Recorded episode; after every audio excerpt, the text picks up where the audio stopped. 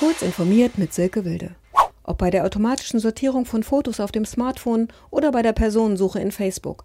Künstliche Intelligenz bei der Bilderkennung trifft eine Vorauswahl oder markiert bekannte Gesichter.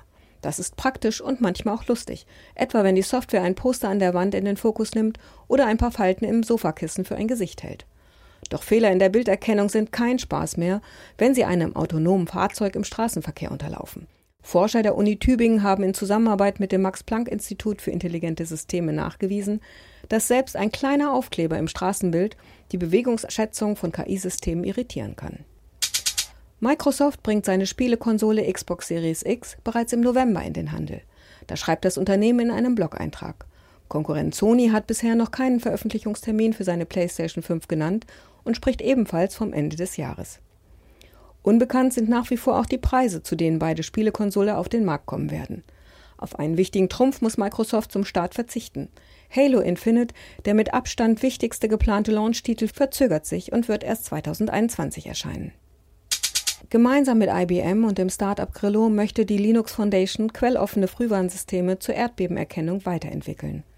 Die Initiative unter dem Namen OpenIIW nimmt als Ausgangspunkt bereits vorhandene Komponenten der Plattform von Grillo zum Messen, Erkennen und Analysieren von Erdbeben. Bei der Initiative geht es nicht nur um Software, sondern auch um Hardware bzw. IoT-Komponenten.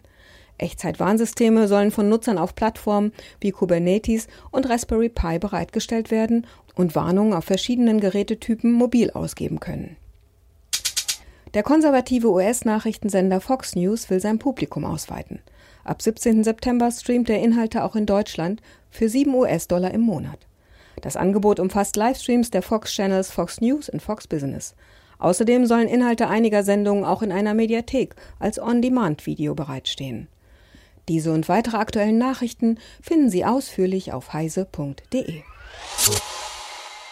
Werbung. Sichere Kommunikation ist für dich und die Bundesregierung im Alltag unverzichtbar. Wenn du nicht willst, dass deine Ausweisdaten gehackt werden können und dich mit IT auskennst, bist du bei der BDBOS genau richtig.